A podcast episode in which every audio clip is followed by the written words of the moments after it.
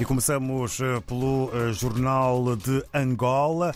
Dia Nacional é assinalado hoje. Executivo reafirma compromisso com o bem-estar dos antigos combatentes. É o título com maior dimensão. Também destaque fotográfico na capa do Jornal de Angola de hoje, em que também podemos ler sobre o Bispo Afonso Nunes, que afirma temos que nos perdoar verdadeiramente para fazer o país avançar. São dois eh, temas que fazem manchete na capa do Jornal de Angola. Quanto ao país, em Moçambique, Venâncio, Venâncio Mondelane anuncia candidatura à presidência da Renamo, cabeça de lista da Renamo, na cidade de Maputo, nas últimas eleições autárquicas, anunciou em Nacala, na província de Nampula, a sua candidatura à presidência da Renamo. Mondelane visitou sexta-feira o edil Raul Novinte, que esteve em prisão domiciliária durante 30 dias. Destaque fotográfico para os Mambas, estreiam-se no CAN com empate diante do Egito. Avançamos para Cabo Verde e uh, partilhamos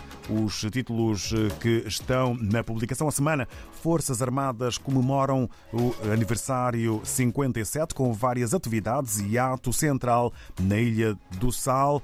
O Presidente da República preside o ato, é o que podemos ler na publicação A Semana em Cabo Verde, ainda sobre o Tarrafal. Festival Nho Santo Amaro superou as expectativas, é uma consideração eh, do Presidente da Câmara.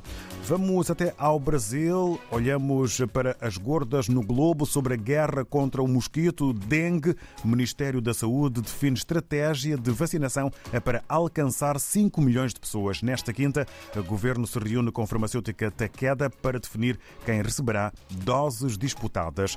E sobre uma tragédia que se repete, mortes em cinco cidades e consultas adiadas em hospital alagado, as consequências do temporal no Rio, dezenas de bairros afundados no caos e 11 vítimas fatais. Até agora é o que podemos ler na edição de hoje do jornal Globo no Brasil. Antes de regressarmos à África, onde no Democrata, na Guiné-Bissau, PRS assina acordo político com a APU PDGB para os próximos embates eleitorais. E no desporto, CAN 2023, título para o Democrata, Guiné Equatorial trava a Nigéria e Guiné-Bissau está no último lugar do Grupo A.